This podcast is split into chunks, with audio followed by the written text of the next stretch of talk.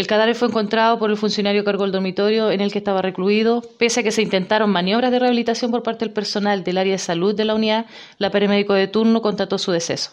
Gendarmería dio cuenta de lo sucedido al Ministerio Público y al fiscal de turno, Enrique Canales, quien instruyó a hilar el sitio de suceso y dispuso la, la concurrencia de la Brigada de Homicidios de la PDI para realizar los peritajes correspondientes. Además, como directora regional, eh, dispuse la realización de un sumario administrativo para esclarecer la forma en que, en que ocurrieron los hechos y determinar responsabilidades si es que las hubiera.